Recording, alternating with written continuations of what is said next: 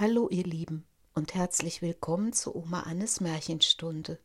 Heute hört ihr das Märchen Dornröschen. Vor langer Zeit lebten ein König und eine Königin. Sie sprachen jeden Tag, ach, wenn wir doch ein Kind hätten, und kriegten immer keins. Da trug sich zu, als die Königin einmal im Bade saß, dass ein Frosch aus dem Wasser ans Land kroch und zu ihr sprach Dein Wunsch wird erfüllt werden, ehe ein Jahr vergeht, wirst du eine Tochter zur Welt bringen. Was der Frosch gesagt hatte, das geschah, und die Königin gebar ein Mädchen.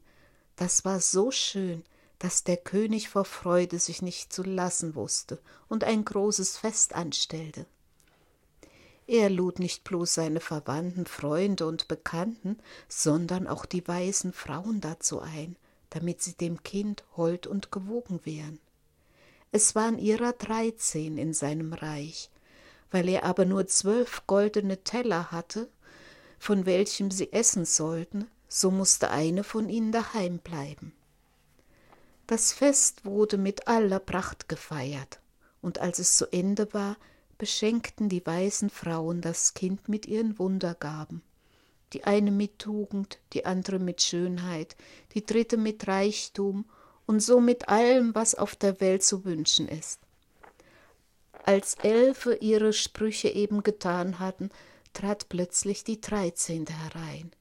Sie wollte sich dafür rächen, dass sie nicht eingeladen war, und ohne jemand zu grüßen oder nur anzusehen, rief sie mit lauter Stimme die Königstochter soll sich in ihrem fünfzehnten Jahr an einer Spindel stechen und tot umfallen. Und ohne ein Wort weiter zu sprechen, kehrte sie sich um und verließ den Saal. Alle waren erschrocken.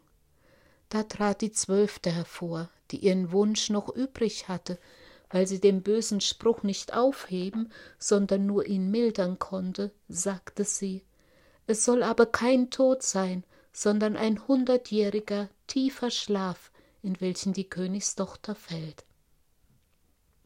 Der König, der sein liebes Kind vor dem Unglück gern bewahren wollte, ließ den Befehl ausgeben, dass alle Spindeln im ganzen Königreich sollten verbrannt werden. An dem Mädchen aber wurden die Gaben der weißen Frauen sämtlich erfüllt, denn es war so schön, sittsam, freundlich, verständig, dass es jeder Mann, der es ansah, liebhaben musste. Es geschah, dass an dem Tag, wo es gerade fünfzehn Jahre alt wurde, der König und die Königin nicht zu Hause waren und das Mädchen ganz allein im Schloss zurückblieb. Da ging es allen Orden herum, besah Stuben und Kammern, wie es Lust hatte, und kam endlich auch in einen alten Turm. Es stieg die enge Wendeltreppe hinauf und gelangte zu einer kleinen Tür. Im Schloss steckte ein verrosteter Schlüssel, und als es umdrehte, sprang die Tür auf, und da saß in einem kleinen Stübchen eine alte Frau mit einer Spindel und spann emsig ihren Flachs. Guten Tag, du altes Mütterchen, sprach die Königstochter. Was machst du da?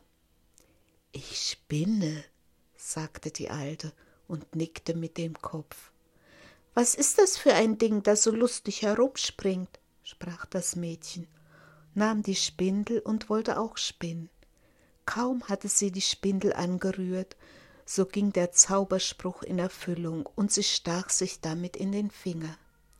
In dem Augenblick aber, wo sie den Stich empfand, fiel sie auf das Bett nieder, das da stand, und lag in einen tiefen Schlaf und dieser Schlaf verbreitete sich über das ganze Schloss. Der König und die Königin, die eben heimgekommen waren und in den Saal getreten waren, fingen an einzuschlafen, der ganze Hofstaat mit ihnen. Da schliefen auch die Pferde im Stall, die Hunde im Hof, die Tauben auf dem Dach und die Fliegen an der Wand.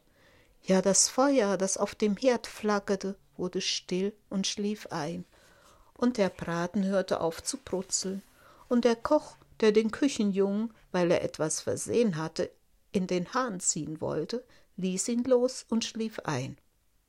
Und der Wind legte sich, und auf den Bäumen vor dem Schloss regte sich kein Blättchen mehr. Rings um das Schloss aber begann eine Dornenhecke zu wachsen, die jedes Jahr höher wurde und endlich das ganze Schloss umzog und darüber hinaus wuchs, dass gar nichts mehr davon zu erkennen war, selbst nicht die Fahne auf dem Dach.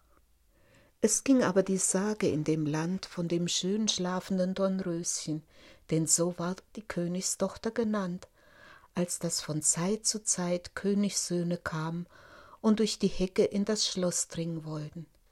Es war ihnen aber nicht möglich, denn die Dornen, als hätten sie Hände, hielten sie fest, und die Jünglinge blieben darin hängen, konnten sich nicht wieder losmachen und starben eines jämmerlichen Todes. Nach vielen Jahren kam wieder einmal ein Königssohn in das Land und hörte, wie ein alter Mann von der Dornenhecke erzählte. Es sollte ein Schloss dahinter stehen, in welchem eine wunderschöne Königstochter, Dornröschen genannt, schon seit hundert Jahren schliefe, und mit ihr schliefe der König und die Königin und der ganze Hofstaat.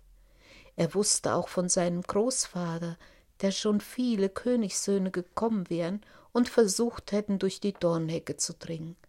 Aber sie wären darin hängen geblieben und einen traurigen Tod gestorben. Da sprach der Jüngling, ich fürchte mich nicht, ich will hinaus und das schöne Dornröschen sehen. Der gute Alte mochte ihm abraten, wie er wollte, er hörte nicht auf seine Worte. Nun waren aber gerade die hundert Jahre verflossen, und der Tag war gekommen, wo Dornröschen wieder erwachen sollte.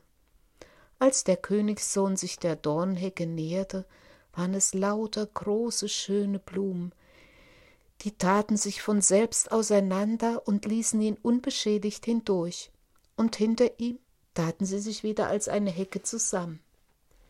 Im Schlosshof sah er die Pferde und scheckigen Jagdhunde liegen und schlafen. Auf dem Dach saßen die Tauben und hatten das Köpfchen unter die Flügel gesteckt. Und als er ins Haus kam, schliefen die Fliegen an der Wand. Der Koch in der Küche hielt noch die Hand, als wollte er den Jungen anpacken, und die Magd saß vor dem schwarzen Huhn, das gerupft werden sollte.